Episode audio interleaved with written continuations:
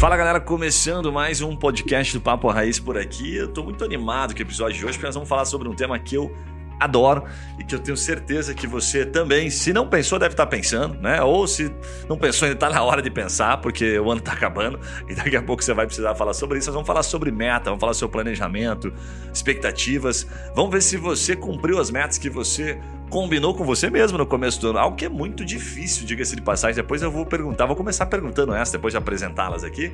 Por que, que a gente sempre promete um monte de coisa e cumpre, sei lá, metadinha, né? Vamos falar bem a verdade, talvez nem a metadinha. Né?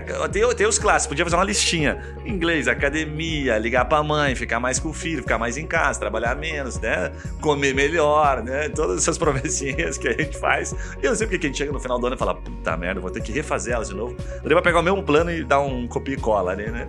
Mas enfim, tô muito bem acompanhado aqui hoje. Tô com a Isadora Jardim. Ela tem muita experiência em projetos, gestão e inovação. Já atua em empresas pequenininhas aí como a Vale, Raia Drogazil, né? Sistema FIEP, Transpetro, Secretaria de Estado de Educação do Rio de Janeiro e várias outras empresas. Então tem um currículo legal. Ela é consultora sênior hoje na Elo Group, né? Professora também na Escola Conquer, dos nossos parceiros ainda. Já gravou podcast com a gente, já teve em eventos presenciais. Grande parceiro. E a Elo Group é uma das principais consultorias do país aí, mirando grandes consultorias que nós sabemos aí do país que são muito bacanas. Tem aquela, inclusive, que eu gosto muito do Vicente Falcone. Como é que é o nome da do Vicente Falcone? É, é Falcone. É Falcone mesmo, é né? Falcone. É Falcone. Eu achava que tinha outro nome. Muito bom. Pai então, da qualidade brasileira. Pai, da, pai do PDCA, né? É, exatamente. Então, Isadora, obrigado por ter aceito o nosso convite e estar tá aqui dividindo um pouquinho do teu conhecimento. Obrigada a vocês pelo convite. Espero Legal. contribuir bastante. Também estou com a Maíra Godoy, né? A Maíra é psicóloga e palestrante, 12 anos de experiência no desenvolvimento de projetos educacionais. Tem várias coisas que ela, que ela faz aqui no currículo que são muito bacanas. Depois a gente vai deixar o Instagram para cada um e dar uma olhada. Ela é voluntária do programa Empreendedora Curitiba, né? Que é um, é um programa super bacana aqui que gera impactos é, bastante impacto social, individual, coletivo. Depois vamos pedir para a Maíra comentar um pouquinho para a gente sobre isso. E ela presta serviço, ela é uma parceira da Vitude, que é uma startup que eu achei super legal. Depois a gente vai pedir para ela destrinchar pra, pra, um pouquinho para a gente da metodologia deles. Mas é uma startup que atua no desenvolvimento de programas de saúde mental para empresas. Então eles também têm algumas empresinhas pequenininhas que eles atendem, aí, Grupo Boticário, Banco do Brasil, Olist, SAP, L'Oreal, enfim, mais de 600 mil vidas impactadas. E na hora que eu vi a, a bio dela aqui, eu fiquei pensando, bom, se essas empresas contratam né, uma startup para trabalhar o tema de saúde mental, né? Quem somos nós para não dar bola para isso? Eu aprendi uma coisa Exatamente. muito cedo que se uh, os grandes estão fazendo, alguma coisa tem. Geralmente você erra menos copiando um grande. Sim, né? exatamente. Então tem um bom caminho. Então, Maíra, seja muito bem-vinda. Obrigada, obrigada. É uma alegria estar aqui. Legal. Meninas, vou começar com a pergunta, é, a pergunta de ouro aqui. Por que, que a gente faz tanta promessa, né? Por que, que a gente programa, planeja tanta coisa e erra? Tô colocando aqui, fazendo, né, fazendo a meia culpa aqui também, né? A gente faz, ah, eu vou fazer inglês e tal. Por que, que isso acontece? A gente subestima a nossa capacidade de execução? A gente não sabe fazer planejamento? O que, que vocês acham? Olha, o que eu encontro bastante, tanto nas empresas, né, nas rodas de conversa, nas palestras, mas principalmente dentro da psicologia clínica, é esse lugar de que para a gente fazer um bom planejamento, a gente precisa ter é, uma, é um histórico, né? Como que nós estamos naquele momento. E muitas vezes eu vejo que as metas, né, o planejamento, tá fora da realidade. Então, às vezes, né, eu preciso adaptar, eu preciso ter flexibilidade, eu preciso reorganizar, às vezes, a rotina, entender é, o que, que realmente eu preciso naquele momento. Quando a gente fala até com relação a, a empresas, né, a olhar para o cliente, a gente tem aquela frase, né, qual é a dor do cliente? E às vezes, na construção da meta, a gente não leva isso em consideração. Qual é a nossa dor, né? Qual é a, a meta que está mais alinhada? Eu acho que esse é um primeiro passo. Sim, legal. Você acha que a questão de a gente errar, então, é muito por não saber exatamente o que é o problema real, né? Tipo, às vezes você está olhando e você, puta, eu vou organizar, vou fazer o inglês, vou fazer tudo isso aqui, mas na verdade não é aquilo que te faz feliz, né? Exatamente, ou aquilo que cabe naquele é. momento, né? Porque... Eu vou contar uma história aqui de um, um, treinamento que a gente teve aqui uma vez que, puta, mudou a, a minha percepção sobre isso. Mas, enfim, bem legal, Maíra. E acho que complementando a Maíra, é, tem uma questão, acho que é nossa mesmo no ser humano, um comportamento que a gente, é, a gente superestima o curto prazo, o que a gente é capaz de fazer em um ano, e a gente acha que é capaz de fazer um monte de coisa, e a gente subestima o longo prazo. Se a gente pegar é, a Bolsa de Valores, por exemplo, é o que todo mundo fala, assim, a bolsa de valores ela é muito sensível ao curto prazo, porque qualquer notícia que sai para cima ou para baixo, bom ou mal, a bolsa ela vai dar um, uma espanada. E a gente é assim também. Mas a gente, sem, a gente esquece do longo prazo. Então, gente, e, e, um outro comportamento que é natural nosso é do imediatismo. A gente quer para agora, a gente quer para ontem, todo mundo quer para ontem, tudo é urgente. Exato. Se tudo é urgente, o que é prioridade? Né? Então, acho que tem. Você sabe que uma, uma vez eu perguntei, eu, eu, fiz um curso de, de, coaching, né? Todo mundo já fez em algum momento, né? Agora, é, agora, faz tempo que eu não nem lembrava mais. Os coaches não estão mais sendo sacaneados, né? Porque teve uma época que todo mundo sacaneava os coaches, agora Sim. pararam, né? Pararam de pegar no pé dos coaches, graças a Deus. Mas eu fiz um curso de coaching na época e aí quis implementar, achei super legal, Sim. e não tem nenhum problema dizer isso, achei muito massa. Fui implementar com uma colega, isso faz, sei lá, uns, acho que uns oito anos, mais ou menos, uns oito, dez anos. Mas foi uma situação muito interessante, porque eu pedi para ela fazer um planejamento, e a gente estava coincidentemente no final do ano, e aí eu vou emendar isso com uma pergunta que eu gostei do que a, Isa trouxe ali. E ela programou, né, quando eu conversei com ela, crimetas, né? Crimetas. Como a pessoa, a grande maioria de nós, não sabe criar uma meta, porque você não sabe a origem do problema e nem sabe, às vezes, abrindo um parênteses, o que é felicidade para você? Que é uma resposta extremamente, diga-se de passagem, complexa de Exatamente. responder. O que, que te faz feliz? Né? O que, que te deixa feliz? A gente acha que sabe, mas quando você começa a receber um monte de perguntas, você vai vendo que você não sabe nada. Né? E você precisa tirar aquilo da cabeça. E aí, resumo da ópera, o que aconteceu? Ela programou uma casa na praia, que era o sonho dela. E eu falei, em quanto tempo? Né? Então aí o coachzão, né? Ah, smart tem que ser específico. Quanto tempo? M, mensurável. Ah, alcançável. É relevante, tudo bem, temporal. Fiz todo o exercíciozinho. E ela botou lá três anos. Só que aí eu já tinha um pouco mais da malandragem, falei assim, bom, agora vamos fazer o seguinte, quanto custa essa casa? Ah, custa 500 mil, vamos fazer o retorno então. Então daqui três anos você vai comprar como? Vou comprar à vista. E aí ela, né, subestimou, tá bom, três anos, ok. Legal, vamos voltar agora e vamos ver o que você precisa ganhar hoje né, no presente para você poder começar a guardar para comprar essa casa. E aí eu lembro que, tipo, tinha que economizar uns 15 conto naquele mês, fazendo o retorno. E aí, tem alguma coisa? Não, tô fodido. Eu falei, então talvez estejamos né, subestimando a sua capacidade de executar esse plano. Exatamente. Eu acho que isso é muito significativo, né? Quando a gente olha até para a construção de meta, não posso deixar de falar da minha área da educação. Muitas vezes a gente entende que aquilo que eu faço vem do externo, né? Primeiro da escola, a escola pede tarefa, a gente entrega, aí é prova, a gente entrega, entra na faculdade, tem sempre um, um cronograma externo que a gente vai seguindo. Agora, quando a meta é pessoal, como que eu faço, né? Então, esse movimento que ela trouxe também do processo, da gente entender. E eu tenho pessoas que detestam o processo. Você falou em processo, não gosta, gela, gela né? Que, que, essa questão de ter a questão imediata. Então, acho que um ponto muito legal é esse movimento de retorno, né? Como que aquilo que eu quero vai poder ser possível em 30 minutos do dia que eu tenho hoje, né? Como que somando os 30 minutos daqui cinco anos, que impacto isso acaba tendo. E só puxando o gancho do, do Falcone, que a gente estava falando aqui antes Sim. de entrar, é, ele é um dos principais defensores, né? Que a, a, a, da, da, questão que as pessoas, o principal motivo que as pessoas elas não atingem as suas metas não é nem pelo fato do planejamento. Muitos até chegam a fazer planejamento, mas a parte que lhes compete de executar o planejamento e entrar em ação, que só depende Exato. da gente, aí começa a ficar um pouco mais, mais difícil, né? Sim. A gente começa a esperar muito a motivação chegar, né? A gente fica assim, não, amanhã, amanhã eu vou acordar inspirado, vou fazer tudo, falar, responder todo mundo e-mail, zerar a caixa de e-mail. A gente fica sempre esperando essa motivação chegar.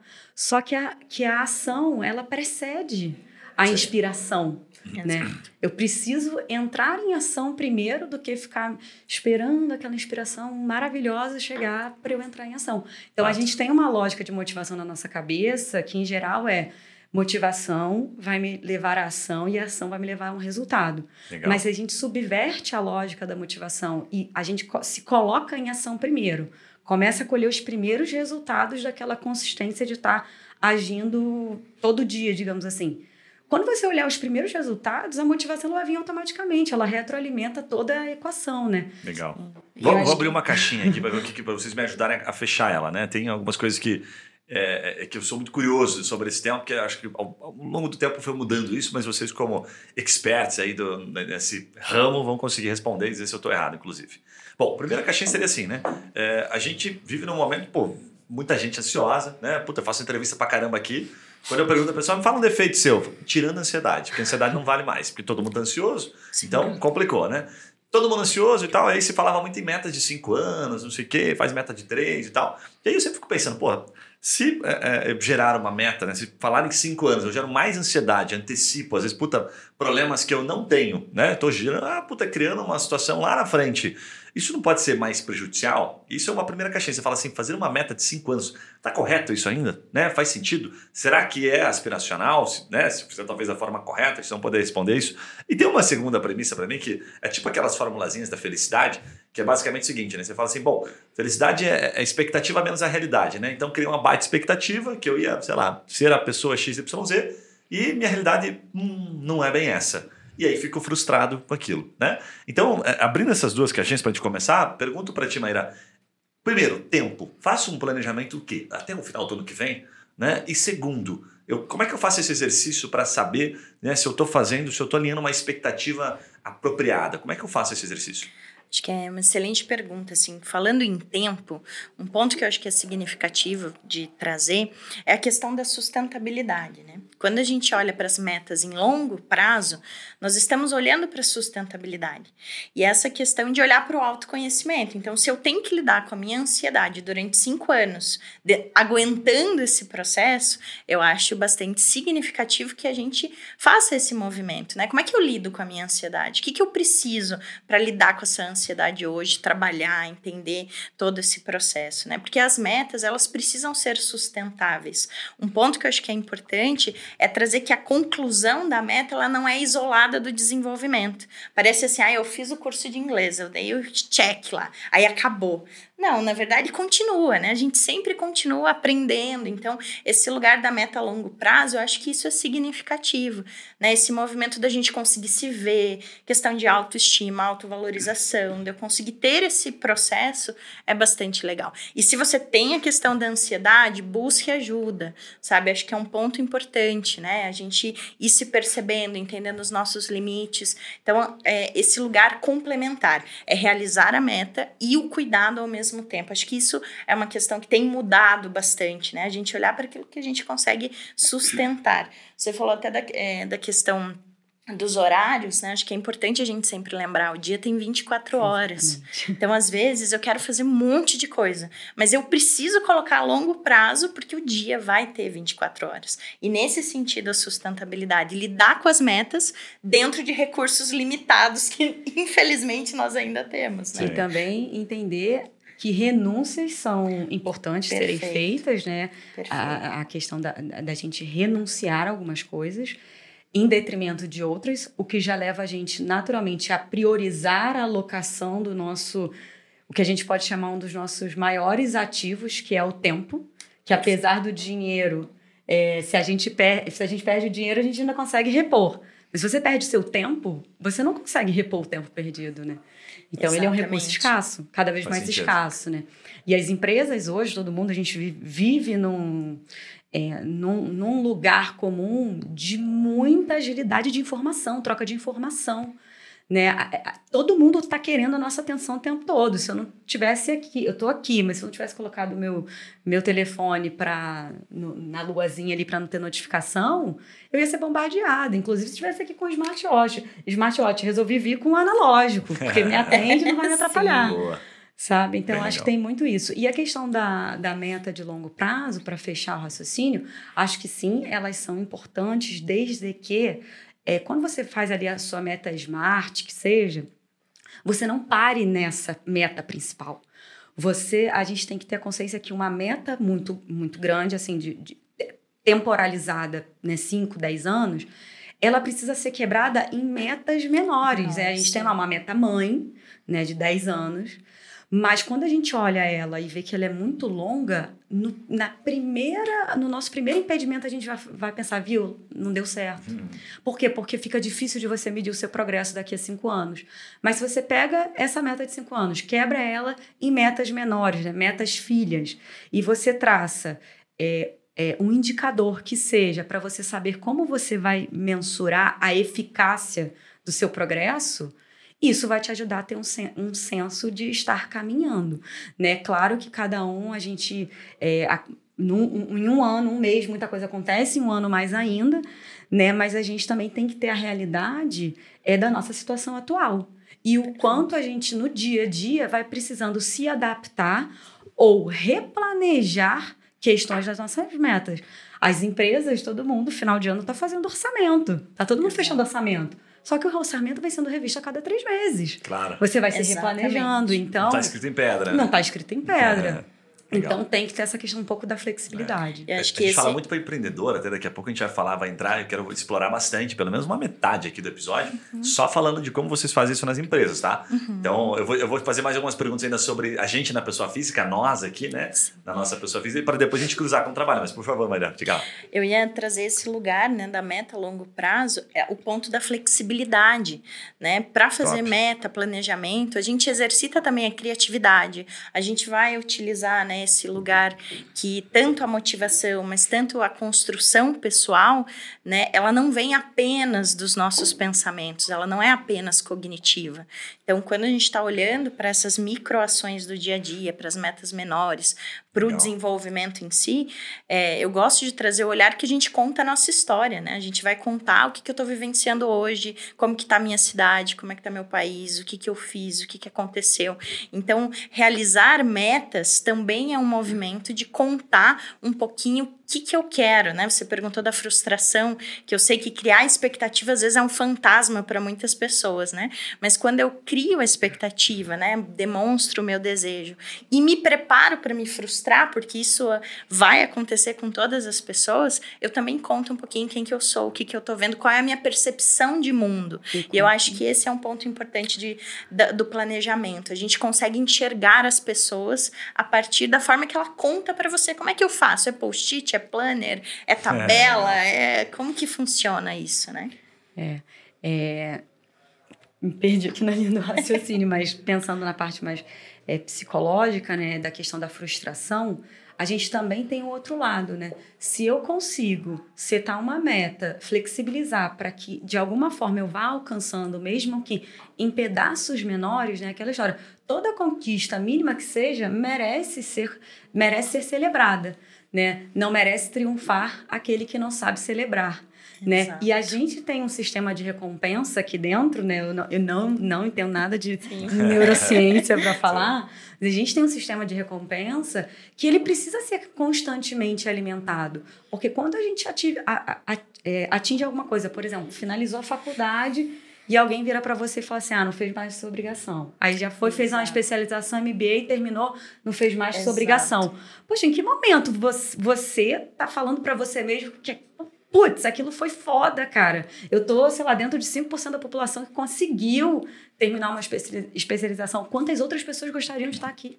Perfeito. Né? Vocês, vocês gostam daqueles hacks, assim, de, pra gente tentar trazer até, vou fazer uma provocação é, aqueles hackzinhos, aquelas dicas que são muito assim, ah, puta, não faça mais do que três coisas, faça mais do que duas. Acha que essas coisas funcionam?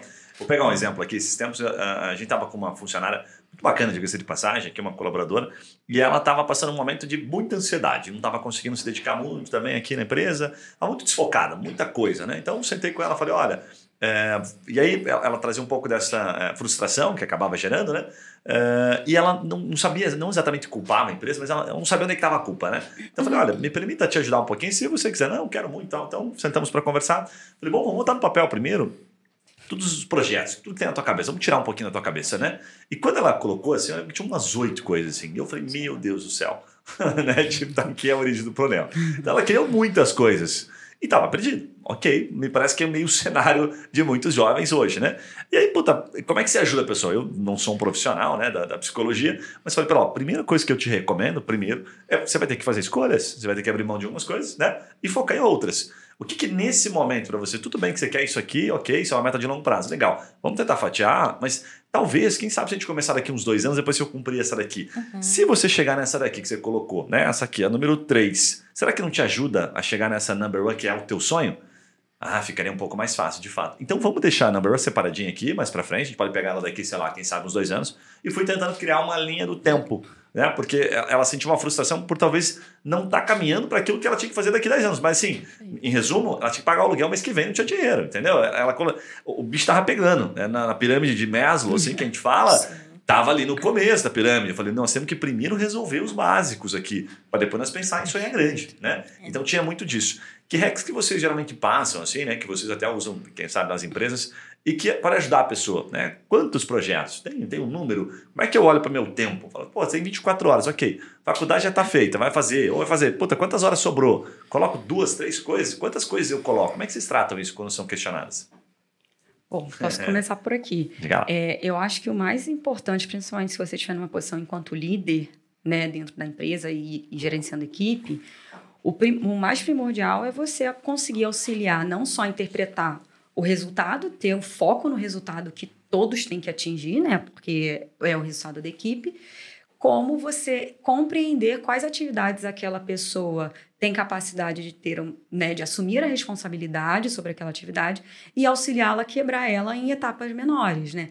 Hoje, grande parte das empresas trabalham com as metodologias ágeis, né?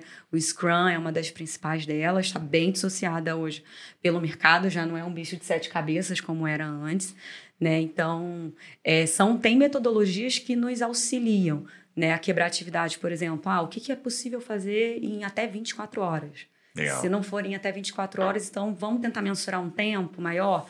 Se eu não conseguir realizar dentro daquele tempo que eu mensurei, poxa, o que, que aquilo está me, tá me ensinando?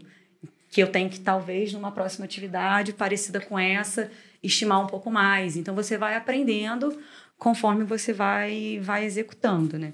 Então, acho que essas são, sim, são as metodologias que a gente Alguns tem Alguns aí, legal. Que são importantes, né? Acho que um, um, ponto que eu acho que é significativo, o exemplo que você trouxe, né? É importante parar. É. Para que você consiga fazer esse movimento, tem que parar. Vamos parar para conversar? Para com você mesmo ou com você mesma para para olhar. Se hum. eu não consigo identificar, se eu não consigo ver o que está acontecendo, eu não, não sei como agir. E às vezes é, tem a questão né, da, da gente estar tá sendo bombardeado o tempo todo com informação, com demanda, a gente não consegue priorizar, e aí se perde esse lugar de investimento de tempo e gasto de tempo. Né? Esse lugar de quanto que eu consigo colocar é, o real valor para as coisas. Então, uma sugestão. Hum. É, talvez não tenha um caminho simples, né? Vai precisar parar, tira ali, né? Não sei quanto tempo demorou sua conversa com ela, mas eu tenho a certeza assim, vamos organizar, só enxergar, né? Vamos ver, colocar aqui a listinha, bota no papel, é, né? bota no papel quantas coisas você está fazendo, né? O que eu recebo tanto nas empresas quanto né, na clínica, é esse lugar com a entrega, né? A entrega gera muita ansiedade. E às vezes eu quero entregar tudo ao mesmo tempo que eu já não sei mais o que, que, eu, o que, que eu preciso entregar. Então, assim, o primeiro movimento, agora, principalmente no final do ano, como você falou, né? A gente está fechando o orçamento, fechando o resultado, a gente sabe quanto que a gente entregou no trabalho, quanto cresceu. Então, quanto que você cresceu, né? Então, esse lugar, para um pouquinho, tira um dia, assim, convida alguém, né? Como foi teu caso ali que, que chamou, chama alguém para esse momento também. Bem bacana. O que vocês consideram ali, trazendo até um pouquinho, entrando mais nas empresas, as experiências que vocês já tiveram, é, que são os principais pontos de é, talvez de intersecção entre as empresas e as pessoas, assim, né? Quando a empresa chega lá para contratar as empresas que vocês é, atuam, o que, que é a dor geralmente? É um padrão, assim, que a gente fala muito, ah, tá na moda falar soft skills, preciso capacitar o meu time e tal. Mas o que, que vem, assim, bem bastidor, né? Tipo, ah, o pessoal tá tudo meio louco, meio ansioso. O que, que eles falam, assim? O que, que vocês já ouviram que são coisas. Nossa, caramba, isso aqui tem um. Essa empresa tem uma dor bem específica. O que, que acontece, bastidores?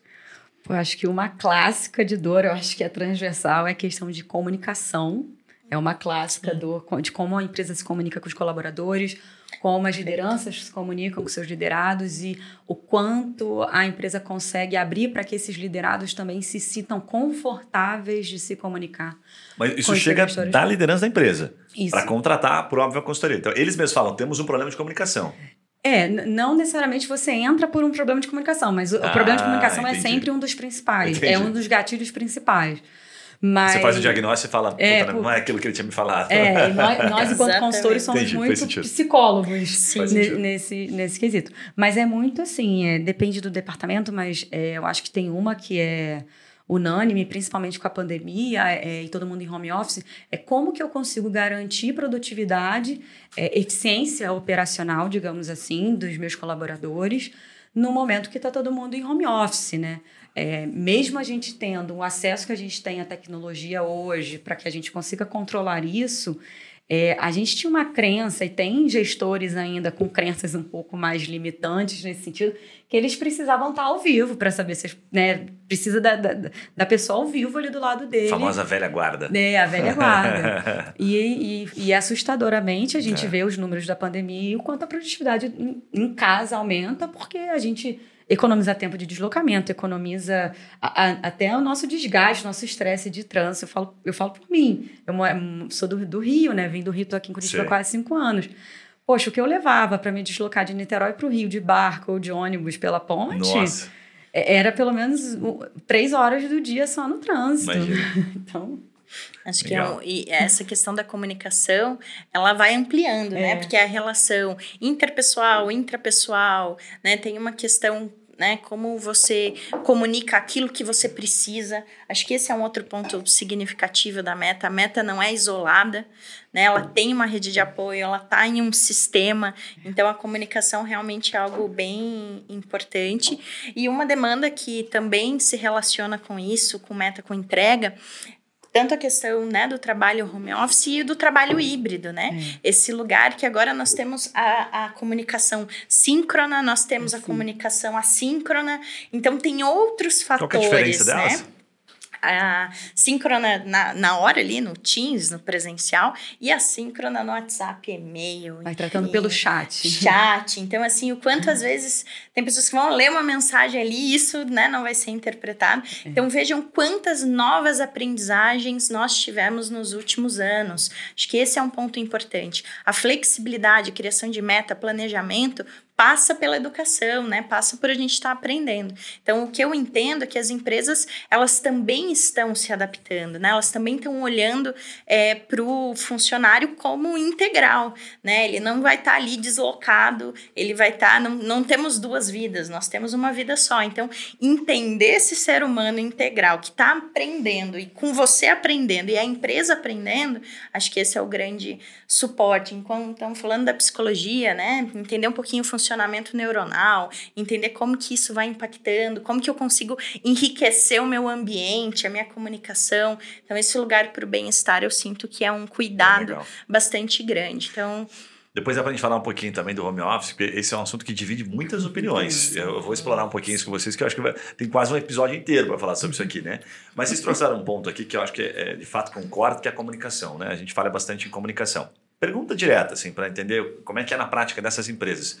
O que, que vocês veem assim que é, é recomendado abrir? O que, que não abre? Né? A comunicação, digo, o que, que é transparente dentro da empresa, o que, que não é? Tipo assim, chega numa empresa, sei lá, numa dessas empresas grandes que vocês trabalharam e, e, e viu que o problema é a comunicação. Dá para resolver lá de cima ou não tem que ter o apoio pessoal lá de cima? O que, que o pessoal reclama que não é comunicado? É, são os números? O que, que é? O que, que a gente pode fazer? para até onde eu posso ser transparente? Essa é a pergunta com o colaborador. Uma questão que eu acho que é importante é esse lugar, é, principalmente de eu informar o que eu estou fazendo, né? Quando a gente olha não só para a liderança em si, que eu acho que também é um ponto importante, mas eu preciso ter segurança de dizer para você que, por exemplo, aquela meta do mês não, não foi, Boa. né? Como que eu consigo construir esse ambiente acolhedor? Então, quando a gente fala da comunicação, eu consegui entender o que para realizar tal meta eu preciso de, de algo, ou que, olha, acho que isso não está fazendo sentido, vamos mudar, né? Como você trouxe uhum. até as uhum. metodologias que são significativas. Então, essa comunicação, quando vem da liderança também, vai humanizando, né? Porque, querendo ou não, tem um medo, medo de não cumprir, o um medo do erro, como você perguntou no começo, né? Olha, eu não posso falar porque aí eu vou estar errando, eu não sou competente. Então, esse trabalho todo acaba sendo um ponto significativo. Mas, mas assim, eu queria ouvir a tua opinião. Isso está tá mais na pessoa ou assim, tem um pouco da pessoa e tem um pouco da empresa? Porque me parece que existem pessoas que, cara, são muito autoconfiantes, assim, nesse sentido, estão muito resolvidas, que elas vão e se sentem à vontade para falar. Ou não? Você acha que no final isso pesa muito mais pro lado da empresa? Mesmo a pessoa extremamente autoconfiante, se ela chega num ambiente que é um ambiente que não é seguro, como você colocou aqui, né? Puta, não é um ambiente seguro, ela tende também a não falar. Eu acredito que a gente está falando de corresponsabilidade, né? Tanto pessoal quanto da empresa. Mas sim, ambientes aversivos, por qualquer que seja o motivo, vai ter uma mudança de comportamento. Ah. Mas é uma atividade, né? Esse lugar de se colocar em movimento em conjunto. Eu acho que esse também é uma, uma sugestão, né? O quanto eu consigo perceber esse movimento do conjunto. Então a gente talvez não tenha uma frente só. É importante, claro, o colaborador buscar informação, né? Buscar entender um pouquinho, mas também a empresa ter essa responsabilidade de construir em conjunto esses ambientes. Né? E complementando a Maíra no tema comunicação, não só sobre a comunicação falada, né? Hoje, principalmente na Elo, um, os principais projetos que a gente faz são de analytics, né? De, de, que envolvem ciências de dados para tomada de decisão. A comunicação ela passa muito também por o quão transparente e claro é, é o acesso aos dados importantes para que eu tome uma decisão, seja da minha área que, por exemplo, é os dados que eu gero na minha área são importantes para uma outra área tomar tomar uma decisão e o quanto a comunicação desses dados está sendo está sendo ágil, está sendo direta, né? O quanto a base de dados da própria empresa ela está disponível, os dados estão ali disponíveis para que eu possa acessá-los e transformá-los em painéis visuais de muito comunicação, né? Quando a gente fala muito de gestão à vista, né? Dashboards e, e por aí vai. Então isso isso atrapalha o trabalho, né? Você precisa de uma informação em tempo real. O quanto aquela informação está disponível para você? Bem Aí você, você precisava dela hoje para tomar uma decisão hoje, você não conseguiu, tentou falar com a pessoa, não conseguiu, tá num outro repositório de dados que precisa de autorização da TI, já foi, perdeu, sei lá, uma proposta, um, né, uma venda. A gente já viu de tudo aqui, já entrevistou empresas. Tem uma que você lembrou agora, que é a Zenf, que é o episódio 106 um dos episódios mais interessantes que a gente já fez, e eles trazem exatamente esse ponto. Eles resolveram em algum momento, acho que é uma empresa de mais de 130 anos, uma empresa centenária, mas eles resolveram abrir os dados, deixar os dados completamente né, abertos. Ah, mas tudo, tudo, tudo aberto, tranquilo. E aí estimularam todos os setores a trabalhar, né? Trabalhar com, o dado, enfim, fazer, mesmo os que não eram de exatas, né? Que a gente tem essa, uhum. ah, o pessoal de exata, né? Faz cálculo, de humanas não faz, esse tipo de coisa. E aí eles começaram a perceber o seguinte: Bom, aquela transparência, ela trazia mais pontos positivos. Sim, de vez em quando tem algum ruído, né? Puta, cuida, porque daí tem LGPD e tal. Mas você tende a ter mais pontos positivos, né? Do confiar do que do desconfiar. Como é que vocês tratam isso na empresa quando vocês chegam lá na consultoria e de repente diz, ah, puta, não tem dado aqui. Você vai falar o quê pro líder? Você fala, cara, tem que passar o dado, não pode ficar desconfiando da pessoa. Como é que vence isso? Olha, esse é, é, um, é um ponto sensível, assim, é, a consultoria, eu acho que ela, ela bebe muito da psicologia em vários momentos, né? E tem que ter um tato ali para você saber abordar a temática, principalmente quando, por exemplo, eu, a gente, eu estou num projeto que eu vou iniciar, que os dados são fundamentais para o meu projeto, para que eu consiga gerar os resultados que são esperados mas a disponibilidade daqueles dados não estão para você que é 100%. Que, é, e nem às vezes para o próprio cliente, porque Sim. eles estão dispersos em vários sistemas, né? Sim. É, mas claro que sempre tem um, um, um quesito do carinho de, de, de perguntar e validar o quão sensíveis são aqueles dados, o quanto de acesso a gente poderia ter, mas para a atividade que eu estou executando. Mas sim, é, é uma questão hoje que a gente tem que tomar muito cuidado, né? Teve alguma empresa que você entrou e que essa situação dos dados em si estava muito latente, né, pelas que você já atua, e que você conseguiu fazer mudar essa, esse mindset depois foi lá e colheu um benefício, colheu. Nossa, mudou muito agora, porque agora está tudo aberto, o pessoal está feliz porque as coisas estão chegando e tal. É, não digo que está tudo aberto, mas a gente, por exemplo, um projeto que eu estou atuando. Tudo é sacanagem, né? Mas assim, tá, as não, tá, é, tá mais né, fácil. Tudo está aberto, mas um projeto que eu estou atualmente na, atuando, atualmente atuando foi ótimo, mas que eu estou atuando hoje na, na Elo é, a gente teve um trabalho muito grande de organizar a casa dos dados, porque eles estavam dispersos. Então, a gente nem entra no mérito se, é, se podia ou não podia, mas assim, de organizar a casa para que a gente tivesse uma lógica na disponibilização dos dados que a Boa. gente estava ajudando a empresa a organizar. Um passo antes, então. Um passo organizar antes. os dados antes de falar disso. É, a gente Boa. entrou para um projeto X que a gente Legal. achou que já tinha os dados. Sim. Quando a gente chega para executar o projeto, a gente, opa, mas cadê os dados? Aonde eles estão? Em quais em quais sistemas, em quais transações? Você já trabalhou com SAP. Sim. SAP, nossa, são zilhões de transações, né? E transações por trás das, das próprias tabelas.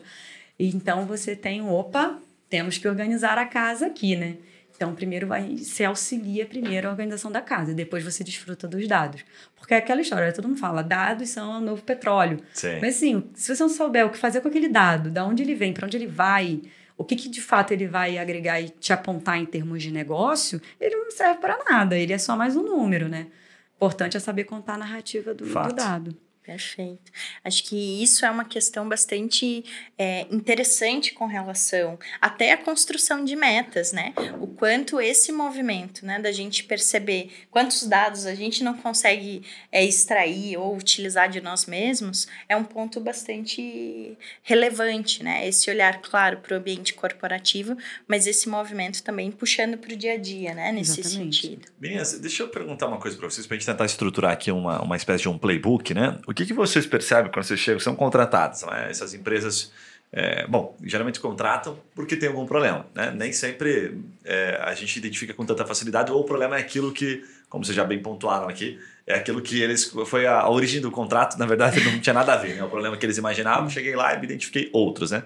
Mas aquelas que vocês percebem que são realmente boas, assim, que você fala, puta, essa empresa, nossa, eu cheguei lá e estava tudo muito organizado. O que, que, tem nelas, né? Quais são os padrões, assim, que você pode dizer, ó, tem dados, como a gente falou aqui, os dados estão acessíveis, é, elas têm uma comunicação horizontal, vertical, elas fazem, sei lá, análise 360. É, vamos tentar estruturar um playbook, assim, o que, que elas fazem? Pesquisa de clima, análise, né? O que, que elas fazem que são interessantes que vocês podem trazer para quem está nos acompanhando aqui, principalmente que são empreendedores?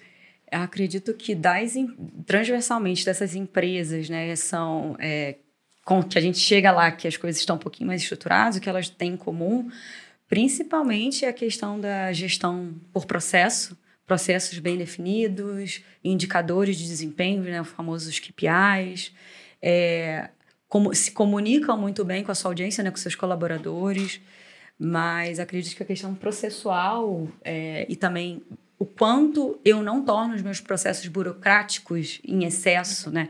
Ou burocracia em excesso, mas o quanto eu facilito também a autonomia do, dos colaboradores também para tomada de decisões localizadas. Boa. O quanto a liderança ela permite essa autonomia. É, são, são características. Mas você tem o processo e tem ali a autonomia na ponta, né? Chegou em você, morre em você. E, Resolve a parada. Exatamente. É certo ou errado. O quanto você pondera mesmo os seus liderados, né? Para que eles também tomem decisões compartilhadas, né? E não unilateralizadas. É, e modelos de governança assim bem estruturados, né? Então fazem, fazem ali uma boa gestão de custo, de, de, de melhoria contínua. Então acho que, que Aí ela, ela, faz essa parte, entra em orçamento, por exemplo, assim, ah, puta, vamos gastar tanto ano que vem, vamos dedicar dinheiro para estas áreas aqui, P&D, e se para, entra nisso também o papel da consultoria ou não? Enquanto consultoria também, Enquanto também consultoria, podemos, sim. também fazemos projetos em finanças. Fazemos em várias temáticas, né? Legal. E dentro, inclusive esse projeto que eu atuo hoje é dentro de, de uma área financeira de uma empresa, né? O coração, digamos assim, a contas a receber. Legal, legal. então, o quanto a gente consegue dar agilidade aos processos, né? identificação de pagamento, liberação de pedido, enfim, e por aí vai. Bem bacana. E o que, que você tem visto por lá, Maíra, quando chega nas empresas boas ali que você vê, putz, quais são os padrões, além daquilo que a Isa trouxe? Essa questão realmente da, da liderança e do olhar, né? Claro, dentro da minha área da saúde, dentro das empresas, né? Um ponto que foi essencial, principalmente, né, com o trabalho que eu realizo com, com a Vitude, é esse movimento, né, tanto da comunicação, mas desse olhar ativo, né, a, a, as mudanças, as questões que estavam acontecendo ali. Então, por exemplo, não só palestras, rodas de conversa, momentos de educação para o desenvolvimento das pessoas que estão dentro da empresa, esse olhar para o cuidado da saúde, também da saúde emocional. Por exemplo, na pandemia foi uma questão muito significativa, né, por tudo que, que, que foi acontecendo. Então, esse movimento de conseguir é, garantir o desenvolvimento humano dentro de um processo processo corporativo, olhando para a saúde, olhando para o desenvolvimento, no geral, profissional, cognitivo, enfim. Então, uma questão que eu vejo muito importante são esses espaços de fala. Quando, quando você fala. traz a questão da autonomia, me vem muito isso. Assim, eu trabalho muito com roda de conversa em empresas, né? Com time muito grande, com rodas menores. Então, esse movimento de falar, da abertura, de trabalhar junto, de vamos olhar, de incentivar esse processo, tem sido muito significativo, assim, é. com relação, utilizando junto, sabe? Essa questão que a saúde mental, a saúde não precisa estar tá desassociada de todo, né? Não é uma, uma eu, eu, brinco assim, não é uma coisa até em metas, né? Sim. Não é um, um problema a mais ou uma coisa a mais que a gente vai ter que fazer, mas é complementar. Então, acho que esse olhar das empresas é, é bem importante. Eu perguntar, inclusive, assim, ó, é, como é que é na, na, prática, no dia a dia? Você falou, pô, eu faço rodas de conversa. Legal, entro na empresa e tem que ter roda de conversa e tal. Mas qual que é a, a frequência que vocês falam né, para a empresa? Olha, tem que estar aqui uma vez por semana e fico durante, sei lá, três meses. Para quem não tem isso ainda né, e quer tratar esse assunto. Porque a gente acha, às vezes, puta, ah, não, eu dei um treinamento uma vez. Eu vejo muito empreendedor amigo falando, mas uma vez eu dei um treinamento, falei sobre isso. E aí não resolveu, entendeu? Então, Sim. como é que vocês levam isso? Falam, olha, meu amigo, leva aqui seis meses, tem que tratar isso aqui toda semana, o assunto tem que ser repetido, não é fácil do jeito que você está imaginando. Como é que é isso na prática, quando vocês estão lá prestando a consultoria? Uma questão que eu acho muito legal dentro da Vitude é que isso é partilhado com as empresas. Então, vem muita demanda da empresa. A demanda, a, a, a empresa, hoje a gente tem muitas empresas é, que se dividem, né, que tem é, os comitês de funcionários dentro uhum. das empresas. Então, a empresa demanda, olha, vamos falar sobre comunicação não violenta, saúde mental, diversidade, acessibilidade, esse, esse pedido, sabe, tenho da, visto da também empresa. muitas empresas que elas estão praticando as squads temáticas, né? Squads Boa. por grupos de afinidade. Lá Perfeito. na Ela, principalmente, a gente tem a squad de pessoas negras, a squad de, de, de mulheres, né? Para que mulheres claro, que debatam sobre a posição Perfeito. da mulher no mercado de trabalho. Exato. É, squad de diversidade, por exemplo. E, e isso tem, tem acontecido isso, muito. E essas squads, elas acabam de forma, de, de dentro para fora, gerando ações que acabam se tornando projetos. Né? Perfeito, exatamente. Mas, então, mas a, gente, como empreendedor, tem que gosta de medir, né? Sim. E aí, Mário, o que vocês falam para o empreendedor quando ele está lá? Como é que mede isso? Ou as empresas grandes elas não precisam medir muito isso? Mede aonde? Qual é o indicador? Qual é o KPI que eu vou dizer? Hum, aquele trabalho que eu contratei da Vitude deu super certo. Ou da Elo lá, nossa, vi agora esse indicador aqui. Como é que mede? Cada empresa vai ter né, a sua pesquisa. A Vitude tem pesquisas próprias, né, questionários, é, acompanhamentos né, de algumas empresas, mas isso principalmente é o retorno para o funcionário, né? Quando a gente fala da questão tanto da pesquisa de clima, mas esse movimento do quanto isso agrega. Então, é, Claro, cada empresa vai ter uma dinâmica diferente. Você perguntou da frequência, né? Legal. Às vezes de três em três meses, às vezes é, pontuais para equipes pontuais. Então, vai pegar a mesma equipe várias vezes ali. Então, para cada é, demanda tem um olhar diferente. Então, a Vitude faz esse acompanhamento tanto educacional e oferece o atendimento terapêutico, né?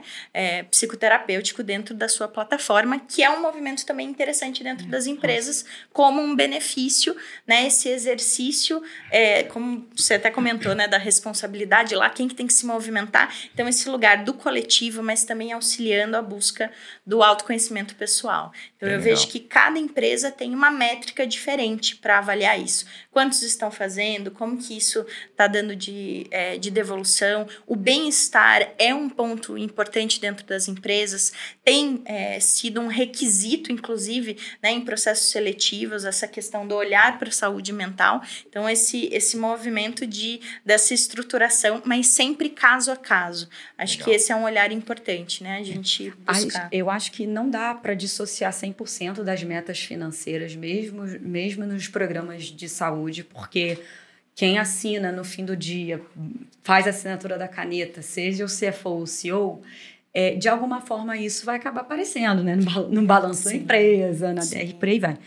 Mas quando a gente consegue associar é, e entender que existem indicadores de programas como esse que podem é, serem medidos no curto, médio e longo prazo, você consegue tanto analisar a questão mais tangibilizada da, do financeiro, ah, quanto isso pode estar me dando de retorno de investimento em capital humano, é, improdutividade do colaborador antes e depois daquele tipo de ação. Boa. Né, o antes e depois, que é o que a gente fa faz bastante.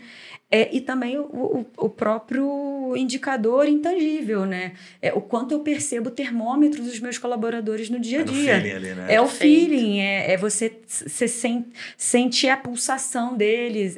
Quando você tem uma conversa one-on-one, -on -one, por exemplo, com o seu gestor, é você não, tem, não tá, tá com medo de falar nada, você tem um Sim, espaço para é abertura, é está confortável. Então, tem questões mais intangíveis que claro. o, o VPL ali, financeiro às vezes não vai trazer, mas quando a gente Sim. consegue associar tudo, aí é, é realmente muito, muito Você importante. sabe que aconteceu algo interessante? Nós somos uma empresa aqui com um pouco mais de 60 pessoas e aconteceu algo interessante nesse ano, foi uma coincidência. Eu atrelei só uma coincidência feliz, né? Que eu estou falando coincidência de sacanagem, mas é fato, eu vi o número. Ano passado, a gente é, fez um movimento de vir para esse, essa, esse móvel que a gente está aqui hoje gravando, né? Que tem o estúdio do Papo Raiz aqui. E a gente fez um movimento pensando o seguinte: puta, vamos integrar mais as pessoas. Então foi um movimento que uhum. eu vou conectar isso com a pergunta até do home office para a gente entender um pouquinho. Então é, a gente fez um movimento pensando, vamos integrar mais as pessoas, que a gente acredita que se eu integrar mais, fazer com que eles se conectem, conexão na prática de fato, eu acho que eu consigo prender mais as pessoas, né? Então não vou ganhar pelo salário, vou ganhar muito pela conexão e vou fortalecer demais a cultura. Então vou trazer projetos aqui dentro, né? Então vai ter treinamento, a gente treina toda sexta-feira, daí vamos rodar análise 360 trimestral, pesquisa de clima, né? E vai ter esse one on one, mas vamos focar Fomos o inverso do mercado, inclusive, que está vendo presencial para o home office, não o mercado todo, porque a gente está polarizando mais as coisas, uhum. mas enfim, fomos presencial. E aí, é, a gente mede aqui através do turnover, né? Que até vou pedir para vocês explicarem depois, vocês sabem melhor do que eu. E a gente teve um turnover no passado, no segmento, assim, muito ruim, muito ruim. E a gente puta, percebia isso, né? Ah, muita gente home office, é, muita gente que não estava conectada. Eu não sentia conexão com a pessoa, mas eu não sabia, sabe? Por mais que tivesse entrevistado, sabia bastante da vida dela, mas perdia a conexão rapidamente. Não tinha o dia a dia, não tinha a troca, né? E aí, coincidentemente, a gente cresceu o dobro né, do ano passado e o turnover mais baixo da história. E aí eu falei, puta, acho que deu certo. né? Uma coincidência, uma feliz coincidência. O que, que eu queria perguntar para vocês aliado a isso? A gente polarizou muito essa história do home office, né? A meu ver, a gente polarizou muito. Tipo assim, muito. Sabe aquela publicação de LinkedIn? Home office funciona, o Elon Musk é um, é um tongo, né? Que tá levantando essa bandeira. Ou a pessoa, não, home office não funciona. Aí você tem os extremos, todo Sim. vagabundo que querem ficar em casa. Cara, calma, não é bem assim. Né? Como é que vocês tratam isso nas empresas quando são questionados? E principalmente o feeling de vocês, bastidores. As empresas estão falando o quê? Tem que voltar? Né? Quem, quem, é, quem é o perfil das empresas que está falando que tem que voltar e quem, quem não são as empresas? Como é que é? Boa pergunta. Assim, eu, eu não sei se eu tenho um termômetro aqui de que tipos de indústrias são as que, aquelas que estão pedindo mais, é, ansiando mais pela volta. É, é as empresas, é, que, pelo menos as que eu tenho visto, assim, estão muito trabalhando no modelo híbrido estão é, dando essa flexibilidade de, de escolha para o colaborador ou combinam tantas horas no mês presencial. É, mas realmente é um ponto assim que eu acho que é, é, o famoso depende, né? Acho que depende muito de indústrias, né? Por exemplo, hospitalar, saúde, que você realmente precisa da presença física ali full time da, da pessoa. Mas, ao mesmo tempo, essa questão do turnover é elevado, que eu acho que a gente teve de forma geral na média e na pandemia, ela foi provocada por dois motivos, no meu ponto de vista. O primeiro deles, indiscutível, da questão da saúde em si, do, do diminuir, diminuir, diminuir o risco de contaminação, é, principalmente nesse primeiro momento. Legal. Mas a pandemia ela ocasionou um hiperaquecimento do mercado. Então, o LinkedIn bomba. Sim. As pessoas, profissionais de TI principalmente, é, o LinkedIn bomba. Então, a, a, a, a, a oferta está muito grande. Né? A oferta de trabalho está muito grande, está muito aquecido o mercado. Então, muitas pessoas, nesse tempo de pandemia, eu acredito que elas usaram muito para testar assim, poxa, eu nunca fiz isso, acho que agora, agora é a hora é, de eu tentar sim. mudar. Só que, com, com o passar da pandemia, muitas pessoas não se acostumaram nesses novos trabalhos e quiseram retornar ao seu estado mais natural. Eu falo até por mim, eu era da consultoria, saí de consultoria, fui para empresa de tecnologia, recebi um, é, a proposta para voltar para a consultoria e acabei voltando, porque assim, Legal. aqueci um pouco mais o meu uhum. coração, mas foi hiper é válido toda a experiência e aprendizado que eu tive dentro de uma empresa de tecnologia. Então, acho que o turnover ele é um pouco explicado por essas duas questões. Pessoas que vão querendo testar, talvez aí entre a questão de você também falar, eu não conseguia ter conectividade muito com a pessoa, afinidade. Porque às vezes a pessoa ela estava aqui na cabeça dela era um pouco passageiro. É. Né? Não era definitivo. E a oferta muito alta, no Mas mercado. Mas um pouquinho de coragem, assim, né? Exatamente. Vai que agora você vai ficar de casa. Tanto Perfeito. faz trabalhar para um ou para o outro, é. né? em tese ali, né? Então você vai estar em casa mesmo, vai embora. Exatamente. Tenta, por que não, né? Faz Mas claro que tem suas vantagens e desvantagens no home office, já passo para a Maíra, principalmente to tocando na temática de produtividade, Sim. porque é muito perfil para perfil. tem gente que se adapta muito bem ao home office, eu falo, eu falo por mim, porque antes mesmo de pandemia, como eu trabalho viaja, trabalhava viajando muito o Brasil, eu morava em hotel durante a semana Nossa. e passava os dias de luxo dentro da minha casa final de semana. Quando eu não visitando, estava é, trabalhando dentro do meu cliente, eu estava trabalhando dentro da minha casa, porque já não tinha um escritório físico aqui. Sim. Mas então você tem que ter muita disciplina, você tem que desenvolver a disciplina até que aquilo se torne um hábito e você faz naturalmente. As pessoas que não tinham esse hábito e elas foram impostas a esse tipo de situação, é, num primeiro momento, a resistência à mudança do ser humano é muito natural. E tem uma coisa que a gente fala na produtividade que é energia de ativação. Quando você está fazendo algo pela primeira vez, você nunca fez aquilo, você tem que doar, você tem que ter uma energia de ativação muito grande para se colocar naquele tipo de, de situação e Legal. entrar na ação do home office até aquilo se estabilizar com o tempo. Mas realmente tem, tem gente que não se acostuma, que gosta de estar dentro do escritório, gosta de ter hora para entrar, hora para sair e por aí vai. Você acha, que... Isa, que as pessoas que não se adaptam, né? Não, não se adaptam, não, ou que não. Talvez para a pessoa que está nos ouvindo eventualmente, ah, eu não sei se eu sou muito bom para o home office. É, um dos pontos seria exatamente essa disciplina, é, é saber quanto ela tem horário para as coisas, é, Sim, sabe? É sistemática. Importantíssimo. Eu, eu, fiz algumas lives de alguns amigos que são empreendedores, me chamaram para falar sobre a questão da, da, produtividade, principalmente no home office, pedindo hacks, né? Os, as famosas dicas do que, que a gente pode Legal. fazer.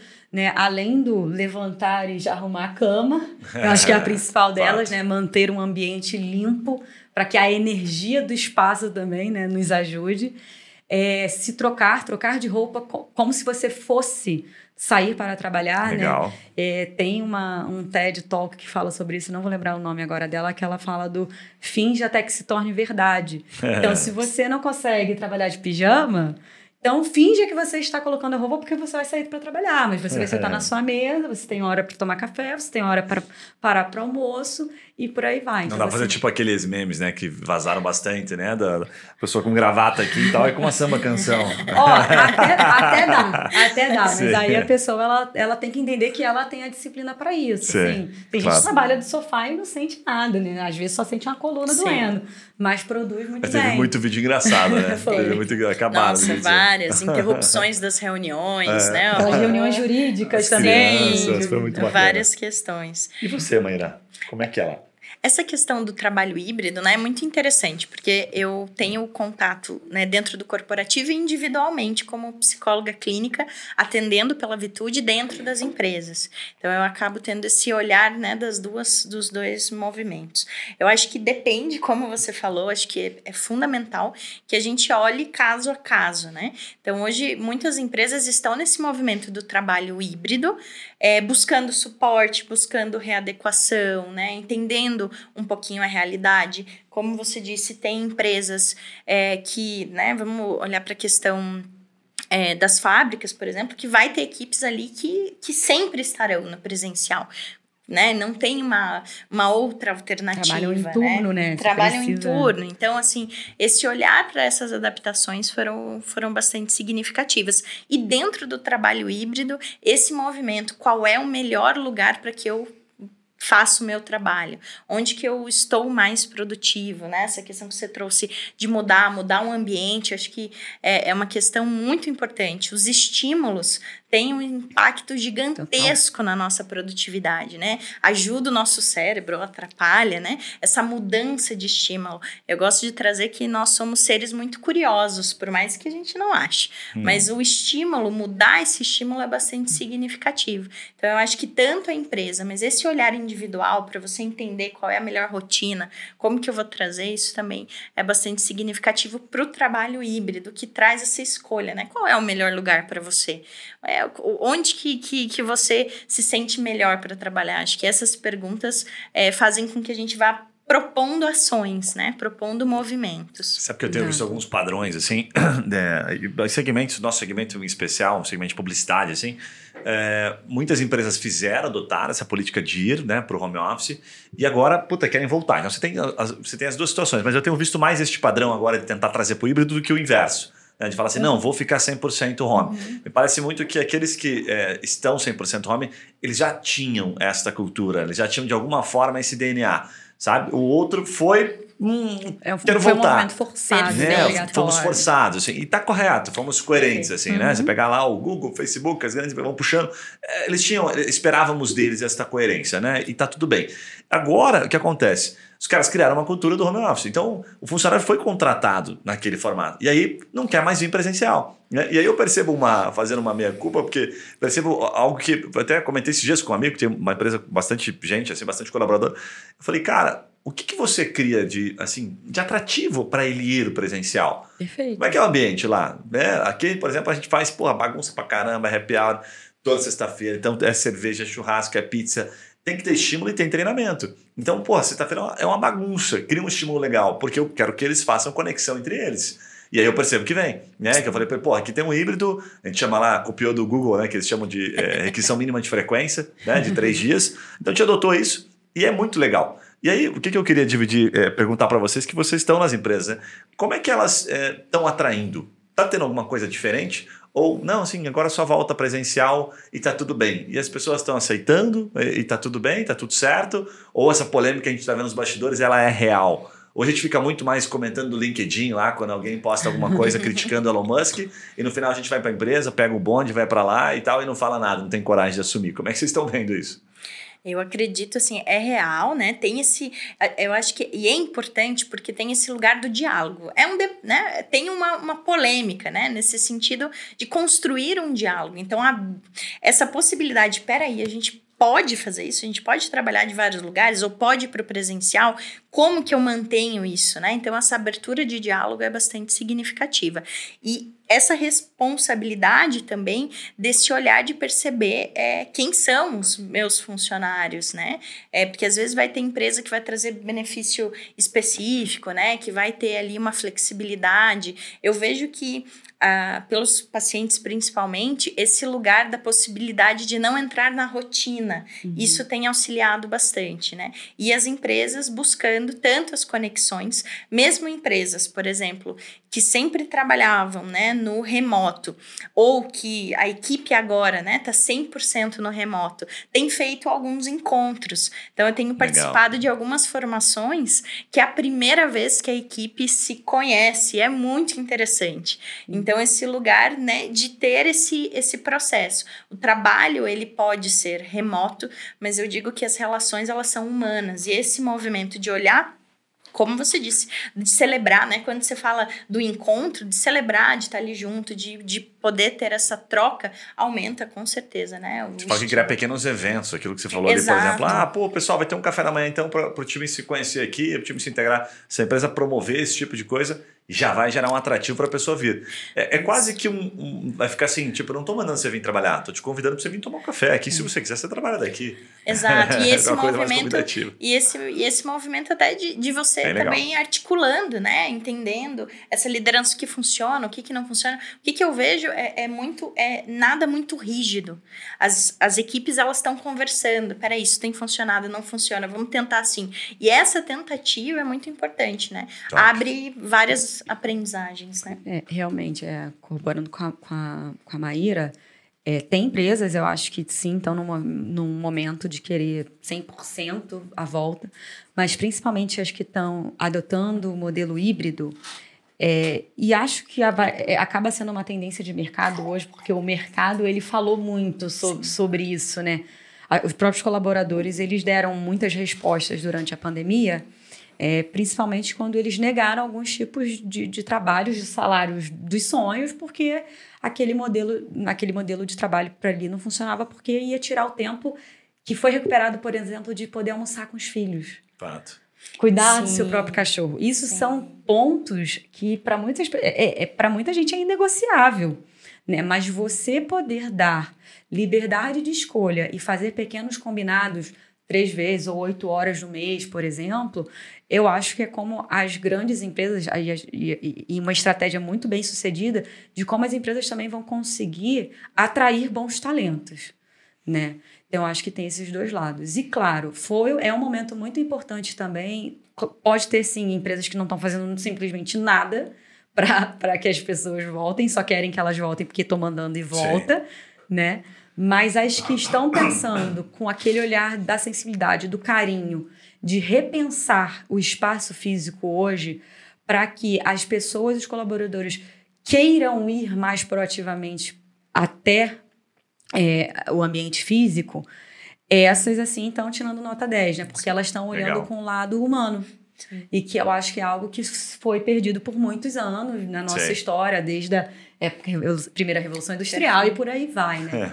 e eu sou muito otimista da, da temática de, de saúde, da saúde, principalmente a, é, quando a gente fala essa, a saúde do, do, do, do, do trabalho, né? Saúde do trabalho, porque com 27 anos de idade eu tive meu processo, meu, tive um processo depressivo. Caramba. Né? Tão nova. O que, o que na época chamavam de burnout para dar uma disfarçada, mas ninguém sabia o que, que era isso. Né? Sim. Né? E hoje eu vejo quanto as empresas estão investindo, não só as startups que surgiram na pandemia, os aportes que elas estão recebendo. Então, eu, por já ter passado por um episódio assim, eu fico muito feliz Sim. de hoje Deu ter a coragem, não só uma coragem meio que imposta pelo mercado, mas é, a atitude de levar esse assunto a sério e não mais como uma, ah, vamos fazer uma dinâmica de grupo aqui, perfeito, vamos perfeito. passar um pedacinho do orçamento de, de educação corporativa, só para dizer que a gente fez alguma coisinha.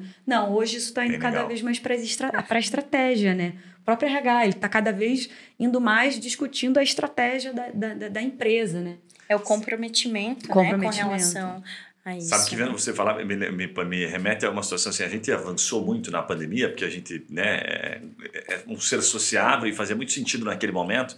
De, é como se a gente desse, tivesse dado o, o mel na, na, na, boquinha, né? Falando, não, fica em casa aí, tá tudo bem. E tivemos que ser todos assim. Agora, muita gente falou, não, então, não dá mais, você tem que voltar. Então, eu gosto da fala de vocês que tá assim, vai ter que ser negociável. Né? Se você descer na marreta, beleza, é. pode ser que as pessoas até venham, mas talvez você perca bastante. Né? Talvez isso gere um efeito, que é o Sim. efeito que a gente está vendo no LinkedIn, efeito Elon Musk, enfim, e até ah, não só Elon Musk, né? Porque gente, eu gosto dele como em algum, alguns aspectos, mas acho que nas outras ele, ele dá dita, ele, ele dá ritmo de mercado para algumas situações. Sim, acho que às vezes ele faz até meio proposital. Inclusive especulativas, né? Porque isso favorece eu acho que muita coisa é pensada, do grupo dele. É pensada, assim, sabe? Agora, você tocou no ponto, até que a gente gravou um episódio aqui com a Lilian da Prata Fina, é, uma super empreendedora, que inclusive daqui tem mais de 50 lojas e tal. E ela gravou exatamente para falar sobre é, burnout, né? E foi bombou, assim, o episódio dela um dos mais ouvidos que a gente tem aqui. Foi super bacana, assim, bem é, intenso. E ela conta, não me engano, 114, 116 agora, não lembro. E ela conta como ela saiu dessa. Então, ela, ela conta, inclusive, que ela entrou para um, uh, uma empresa chamada Mão Sem Fronteira, Mão Sem Fronteira, né? uma, uma, empresa, como é que fala? Isso é um, uma organização né? sem fins lucrativos, uma, agora me fugiu o nome. Né? Como se fosse uma OSC, é exatamente uma organização, é isso aí. E aí ela conta que putz, foi a, a partir dessa organização que tem um, um, uma premissa de uma meditação de cinco minutos. E é super legal, ela discorre muito sobre isso, ela conta a história dela mesmo, né? Que ela foi lá no fundo do poço e puta, descobriu né, o que, que ela precisava. E aí, eu estava até na pauta que achei interessante você tocar nesse ponto, Isa. Como é que a empresa observa, assim, você que já até passou por isso? Quais são os sinais? Porque às vezes para a gente não é tão óbvio. Não. O que a pessoa está dando de sinal ali? Você fala, ah, a pessoa está reclamando que está com bastante trabalho, e o patrão fala, não, esse aí sempre reclama. Vai que vai. Mas que outro sinal que ela dá? Oh, eu acho que o primeiro, e que tem totalmente a ver com produtividade, é a, a estafa mental, o cansaço mental. Você conversa com a pessoa ou sente que o comportamento dela, se ela é uma pessoa um pouco mais ativa, de falar mais, você começa a sentir que a pessoa está um pouco mais quieta. Pode ser que esteja acontecendo alguma coisa na vida pessoal. Boa. Tem, tem, tem que e ter. aí é feeling, né? Tem que estar, é, tá, você está acostumado a falar claro com a pessoa, você vê que mudou, né? Quem já passou por isso, né, sabe um pouco mais ou menos os sinais. Se, principalmente se a pessoa começa a falar, poxa, não estou dormindo bem, a ausência do sono é um dos principais sono é fatores mata, que né? potencializam os, os, sintomas de ansiedade, de depressão e burnout, por aí vai. É, então, eu acho que é você estar tá muito atento e, e se interessar muito de forma genuína, assim, quando você está escutando a pessoa, de, de realmente você estar escutando, de você Exato. entender. E de você, mesmo não querendo entrar muito no assunto, mesmo você já percebendo, de alguma forma você fala, ó, oh, se estiver precisando de alguma coisa, pode Sim. contar comigo, tipo, o espaço aqui está aberto, Bem pode legal. ser aqui no, no assíncrono, no síncrono. Então, eu acho que é muito da percepção. E também é, de você sentir em que momento você acha importante você sinalizar aquilo para para alguma liderança sua, quem talvez possa ter mais força é, ou mais ação para auxiliar no, no, no, processo. Então, eu acho que é isso, é a gente está muito atento, assim, principalmente quem já passou por isso. Mas os principais sintomas é isso. Já que é, não tem, vendo você falar, é, assim, fica mais óbvio por ser especialista e entender bastante do assunto, né? É, é, é mesmo, tem que estar. Tá tem que, estar, tá tem que gostar de pessoas, tem que estar Isso, prestando atenção nela. Você não vai ter um indicador, ah, não bateu a meta, acho que tem alguma coisa acontecendo. Não vai ser algo é, mensurável, né? Vai ser no detalhe mesmo, Exatamente. né? E aí se interessar, faz bastante sentido. Você vê alguma coisa complementar aí, Maíra? Você já passou por isso também? Essa Pegou questão... pessoas assim nessa situação? Sim, muitas, né? É. Como você disse, a ansiedade, o burnout no começo do ano em janeiro, né? Foi considerado uma é, doença relacionada ao trabalho, então é, um, a taxa é muito alta né, de casos dentro das empresas. Então, esse movimento de abrir espaços de fala e dessa percepção dentro das relações, né? Você vai perceber dentro das relações também. E principalmente esse movimento de conseguir entender que isso existe, como você trouxe, né? Que isso existe. Porque muitas vezes gera culpa, gera frustração, hum. não é uma questão que às vezes a pessoa está conseguindo lidar sozinha, ela precisa ela, estar numa rede de apoio. vergonha para abrir, eu sei porque eu tive esse sentimento, Exato, até eu me sentir segura de abrir a temática. Então, tem esse movimento da, né, de, de tentar levar. Então, o burnout é esse esgotamento. Então, quando já está atingindo outras questões, como você falou, do sono, dores no corpo, é, mal-estar, dor de cabeça, crises específicas. É, é igual então, o avião quando vai cair. Exato. Se ele não for atingido por uma Exato. bomba, ele vai dando sinais. Exatamente. Faz sentido pra caralho. Se a gente negligenciar, nossa, é, é muito ruim. Meninas, ó, o papo tá fluindo muito, dá pra ficar aqui alguns dias conversando. Sim. Já passou uma hora aqui bem tranquilo de conversa. Eu tenho uma última pergunta aqui para fazer para vocês, que é para tentar fechar esse, esse quadro aqui em termos de planejamento, de metas. E a gente acabou entrando até em outros assuntos que são interessantes que, que fazem parte do, do ano do empreendedor ou do, né, do, do, colaborador, enfim, do, de quem está empreendendo internamente nas empresas. E o, e o tema que eu, eu separei aqui para o final é assim, um pouco da percepção de vocês com base nas empresas e nas consultorias que vocês prestam hoje, para onde a gente caminha, né? No sentido prático de, de, pessoas versus relação das pessoas com as empresas ali. Como é, por que, que eu pergunto isso? Eu tenho visto muita matéria no exame, muita G1, aí aquelas matérias com aqueles títulos, algumas são um pouco mais sensacionalistas, depois você lê, você vê que você lê, vê que não, é, não era tudo aquilo que estava no título, mas faz parte do jornalismo, tudo bem, não é uma crítica, é só uma, uma observação, mas questões assim, por exemplo, ah, o jovem é, ele está indo trabalhar por propósito, ele só fica na empresa por propósito. Então, se tua empresa não tem propósito, ferrou, você vai ter que criar um propósito porque você não vai. Né? É, o jovem ele está pulando muito mais rápido, de fato, de uma empresa para outra, porque ele está tentando experimentar. Né? E aí, o, o empreendedor, às vezes está no bastidor, até mesmo a pessoa que está procurando um trabalho, tá certo isso? Essa é a pergunta, assim, né? Acho que não tem uma resposta exata, mas para onde caminha? Porque vocês estão percebendo, de fato, isso é, é, é, é, é um novo atual, assim, um novo momento. Só para finalizar, você sabe por que eu estou perguntando isso? Porque antigamente, é, sou tão antigo assim, né? Mas enfim, uns 35 anos, eu lembro que a gente via os pais, assim, Sim. né? Os avós, pô, entrava na empresa e ficava 30 anos na empresa. Me parece que isso não vai mais existir. É. E aí? Para onde caminhamos? Acho que a psicologia pode explicar bem sobre isso, né?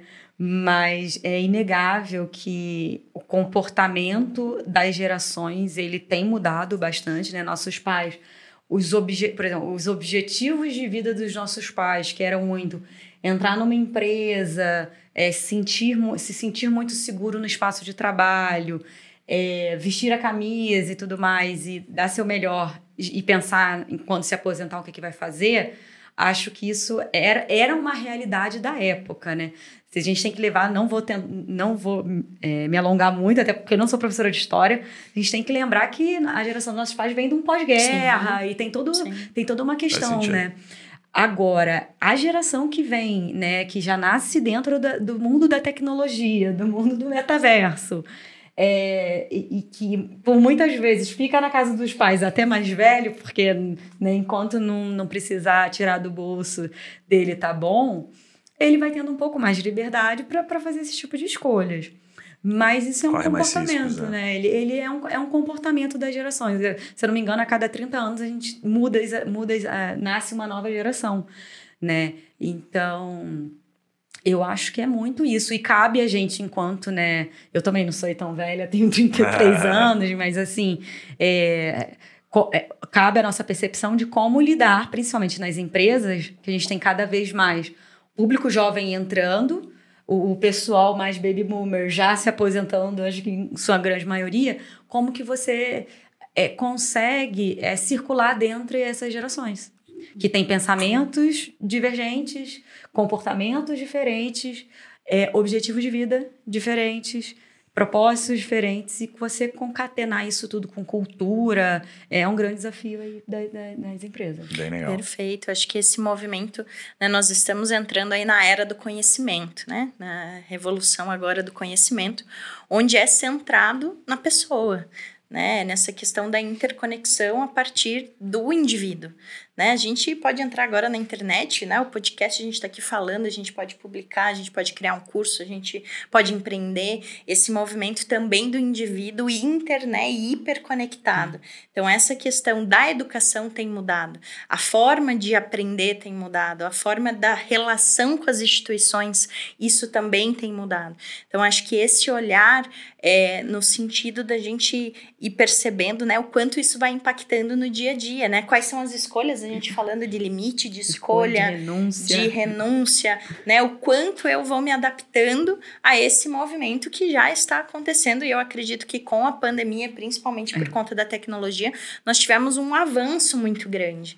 Então esse lugar, né, da hiperconexão e, e as empresas acompanhando esses indivíduos, né? A gente falou do LinkedIn, é um bom exemplo, né, do quanto ali temos um canal de dentro das empresas, inclusive, né? Então, esse movimento é, de precisar ter mais flexibilidade para as mudanças, para as mudanças acontecerem muito mais rápidas, né? A, a, gente falou bastante hoje da pandemia, mas o quanto pessoas mudaram totalmente de área, mudaram de cidade, empreenderam, né? O empreendedora curitibana do Vale do Pinhão é um exemplo, muitas pessoas empreendendo, mudando tudo ali. Então Fato. esse é, é, eu, eu, brinco assim que é uma malemolência mental hum. e cognitiva que a gente vai exercitando, né? Muito legal.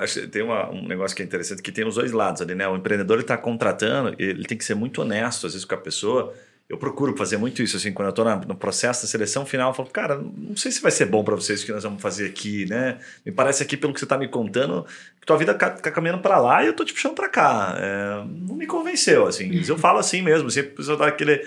Eu falo, não, ó, pelo que você está querendo, o caminho que está aí na tua vida, pelo que você me descreveu aqui, eu acho que, beleza, nós estamos encaixados mas tendo ser o máximo transparente. E do outro lado tem a pessoa que a gente está trabalhando ali e, sei lá, no processo seletivo, por algum momento, por algum motivo a gente falhou, né? não, não conseguiu encaixar, ou porque ela mudou no meio do caminho, falou, ah, quer saber de uma coisa? Não quero mais esse plano aqui, vou, e tá tudo bem, rasgo o plano e vou para outro. Mas dela saber que ela está fazendo certo. Né? Como é que você sabe que você está tomando a decisão certa? Essa é a pergunta. E ela é muito difícil, né? Então, hoje vocês trouxeram aqui, ela é muito subjetiva. No final, a, a, a percepção que eu fico é: Aí você não vai ter muitos indicadores, você não vai ter muitos números, você vai ter que realmente se dedicar nas pessoas, né? Prestar atenção nelas e ter muito diálogo, muito one-on-one, muito essa troca, esse relacionamento, essa conexão, perguntar demais, né? É, e eu acho que tem uma outra coisa interessante também, claro, que quando você consegue, não, não só com pessoas mais jovens, mas acho que com todos nós, quando você consegue, seja você empreendedor ou você um colaborador, juntar objeti os, os seus objetivos de carreira, seu momento de carreira, com os objetivos e o olhar para onde a companhia está indo, claro, é o melhor dos mundos. Porém, a gente também não pode cair na pegadinha, né? Ah, que os jovens só querem trabalhar por, por, por propósito e tudo mais. Muitas vezes, o, o propósito individual da, da, daquela pessoa, ela pode ser construída dentro da empresa. Fato. Uhum. Ela Perfeito. pode aprender a caminhar e criar propósito, né? E propósito dela mesma. Porque também se a gente coloca só a responsabilidade do propósito da nossa vida na mão do nosso empregador, a gente está delegando uma boa parte da nossa vida. É verdade. Né? E no final, nós somos responsáveis por isso. Se der boa a empresa, eu vou ser feliz. Se não der, é, ferrou. É, e assim, nem, gente, nem, nenhuma empresa é perfeita, Fato. né? A gente vai ter momentos que a gente vai gostar mais de algo e desgostar de outros. Mas assim, no, no fim do dia, os momentos bons precisam compensar. Perfeito. Acho que igual casamento. Essa ser. questão da construção da nossa identidade é. também com relação ao ambiente corporativo, né? Então, esse movimento realmente da meta é, né, de olhar para meta, projeto, né, nesse sentido, é, do propósito tá alinhado a isso, né? Eu vou contar um pouquinho como é que, que como você disse da entrevista, ali, ele contando para você, você conseguiu ter a noção ali qual era o propósito dele. Então isso Cara, é um e é muito massa legal. fazer isso porque é, é, quando você entra nisso e de maneira se você prepara bem o ambiente, a pessoa se sente segura ali, ela ela entrega o jogo. E, e, muitas vezes eu vi a pessoa, e ela contou assim, e foi muito bizarro, porque ela contava um negócio completamente diferente, se era da vaga que ela tava ali. E eu dizia, nossa, tipo assim, só que daí na hora eu pensei assim, tá, mas você é tongo, né? Por que, por que você se candidatou para essa vaga? Então isso não tem nada a ver com, tu, com o teu objetivo. E eu entendia que tinha uma relação as financeiras, ela Sim. queria trabalhar, ou nem mesmo ela sabia os passos que ela tinha que dar. E naquele momento eu tinha que ser muito transparente e dizer, olha, sinceramente, o plano que você me contou aqui não tem nada a ver. Né? O que eu posso te ajudar é, é isso aqui, aquilo ali, ou talvez te encaixar dessa forma, e às vezes você, pô, dava aquele start. Nem sempre dá para falar, né? Isso é outro, outro tema é, mais difícil, cabe um podcast para falar sobre isso, mas a gente procura sempre fazer isso, porque eu acho que é, eu sempre brinco com as pessoas, falo, olha, os dois perdem tempo, né? A empresa perde tempo e você também, mas não existe empresa. Empresa não existe, existem pessoas que estão trabalhando aqui, então você vai perder mais tempo do que eu, tenha certeza. Né? E se você ocupar essa vaga né, e não tiver muito uh, claro de que você quer isso, que você vai abraçar isso, você está tirando a vaga da outra pessoa. Lembre-se que tem outra pessoa que poderia estar ocupando. É, e olhando lá pela né? lógica do, do, do, da parte mais executiva, né, CEOs e por aí vai, nada como um recrutamento e uma seleção bem feita, Sim. porque você admitir alguém que você vai perder logo em seguida Nossa. é muito oneroso. Muito caro. Exatamente. É muito caro. Muito caro. Exatamente. A gente gravou e, esses dias aí com o pessoal né? da, caminhando no Bank ali e estávamos falando um pouco sobre isso. É caro demais. É caro. E é esse movimento, né? Nessa questão que hoje até os processos seletivos, né? Eles puxam para que você fale, para que você vivencie, para que você traga as coisas ali. Então, acho que são questões bem, bem importantes. Muito bom. Meninas, dá para ficar um bom tempo, né? Falando sobre esse assunto, muito convidativo, muito bom, uma baita aula que vocês compartilharam aqui com, com o nosso público hoje. Muitíssimo obrigado. Vou pedir para começar, Maíra, você deixando uma mensagem final, dizer como as pessoas te encontram nas redes sociais, né? É, ou a Vitude ou a Maíra Godoy. Já estou te antecipando aqui no LinkedIn, também já vou te adicionar aqui no Instagram, enfim. Deixa a mensagem, fala como é que o pessoal te encontra. Que legal. Primeiramente, muito obrigada, adorei, muito legal. É, vocês me encontram pelo meu site, mairagodoy.com e no LinkedIn também, Maíra Godoy. Maíra com I, Godoy com Y. Na plataforma da Vitude também com o mesmo nome. Para quem não conhece, fica o convite para você conhecer também o trabalho da Vitude e agradeço, assim, acho que esse movimento que nós tivemos hoje de compartilhar, de falar, é um ponto fundamental para construção e planejamento. Então, busque informações, busque esse olhar para o seu desenvolvimento e venha sempre, né, também trocar depois que ouvir aí o nosso podcast. Legal. Muito bom. Eu agradeço também o convite. Foi muito, foi muito divertido e satisfatório estar aqui. Amei conhecer vocês, Maíra. Já quero me conectar é, lá com as mulheres empreendedoras. Eu acompanho bastante a Agência Curitiba de Inovação, o Vale do Pinhão. É, as pessoas podem me encontrar nas redes sociais através do meu Instagram, que é Isadora Jardim. Né? Não é um Instagram profissional, não, é, não tenho, é meu Instagram pessoal mesmo, que eu vou misturando, misturando as coisas. Legal. Podem me encontrar no LinkedIn, acho que por Isadora Jardim também. Acabei de adicionar aqui, ó, aparece. É, apareceu. Não, agora tá aparecendo na primeira, mas é, aparece bem certinho, Hello Group, então isso, fica fácil. No LinkedIn. Ou vocês também podem acabar me encontrando aí pelas aulas online da Conquer, né? No, na pós-graduação de gerenciamento de projetos. Gerenciamento de projetos. Gerenciamento Legal, de projetos. Top. Podem acabar me encontrando por lá ou eventualmente aí, em alguns incompanies que a gente vai dando em parceria com a Conquer nas empresas. Muito bom, muito bom, meninas. Bom, para você que nos acompanha sempre aqui, ó, na próxima semana a gente vai estar, tá, é, enfim, falando sobre um assunto aqui super bacana também. A gente vai falar sobre. Vão ter dois especialistas para falar sobre comportamento consumidor, varejo, vendas. A gente vai estar tá com o Guido Jackson, aquele CEO da Antor, que é uma plataforma que conecta trabalhadores, enfim, grandes redes de supermercado que precisam de um reforço na mão de obra. Salvo engano, são aqueles caras que, que abastecem as prateleiras quando a gente vai lá e pega né, aquele pão, pega aquele queijo, pega essas pessoas. E ele, ele desenvolveu uma solução para isso, é super legal. É, conheço um pouco da empresa, então muito bacana. E quem vai estar junto com ele vai ser a Célia, também consultora, mentora, professora, palestrante, podcaster. E ela é especialista em estratégia e posicionamento, comportamento do consumidor. Então ambos têm uma visão bastante ampla do mercado voltado para inovação. Então a gente vai falar muito sobre como é que está o comportamento do consumidor, o que, que mudou, o que, que as grandes empresas, né, baseado naquilo que eles estão fazendo, a experiência deles, inclusive, que eles podem dividir com a gente, que está bombando aí no mercado, que você pode aplicar de alguma forma no seu negócio. Certo? Não esquece, deixa o seu comentário, deixa o seu like, comenta se você gostou, manda um e-mail para a gente também lá, contato arroba papo raiz, ou manda no Instagram, no direct, qualquer canal, inclusive pelo canal da Gazeta do Povo também, você consegue nos encontrar, mandar dicas aí, críticas, sugestões, tudo é muito bem-vindo. Um abraço e a gente se vê nos próximos podcasts. Valeu!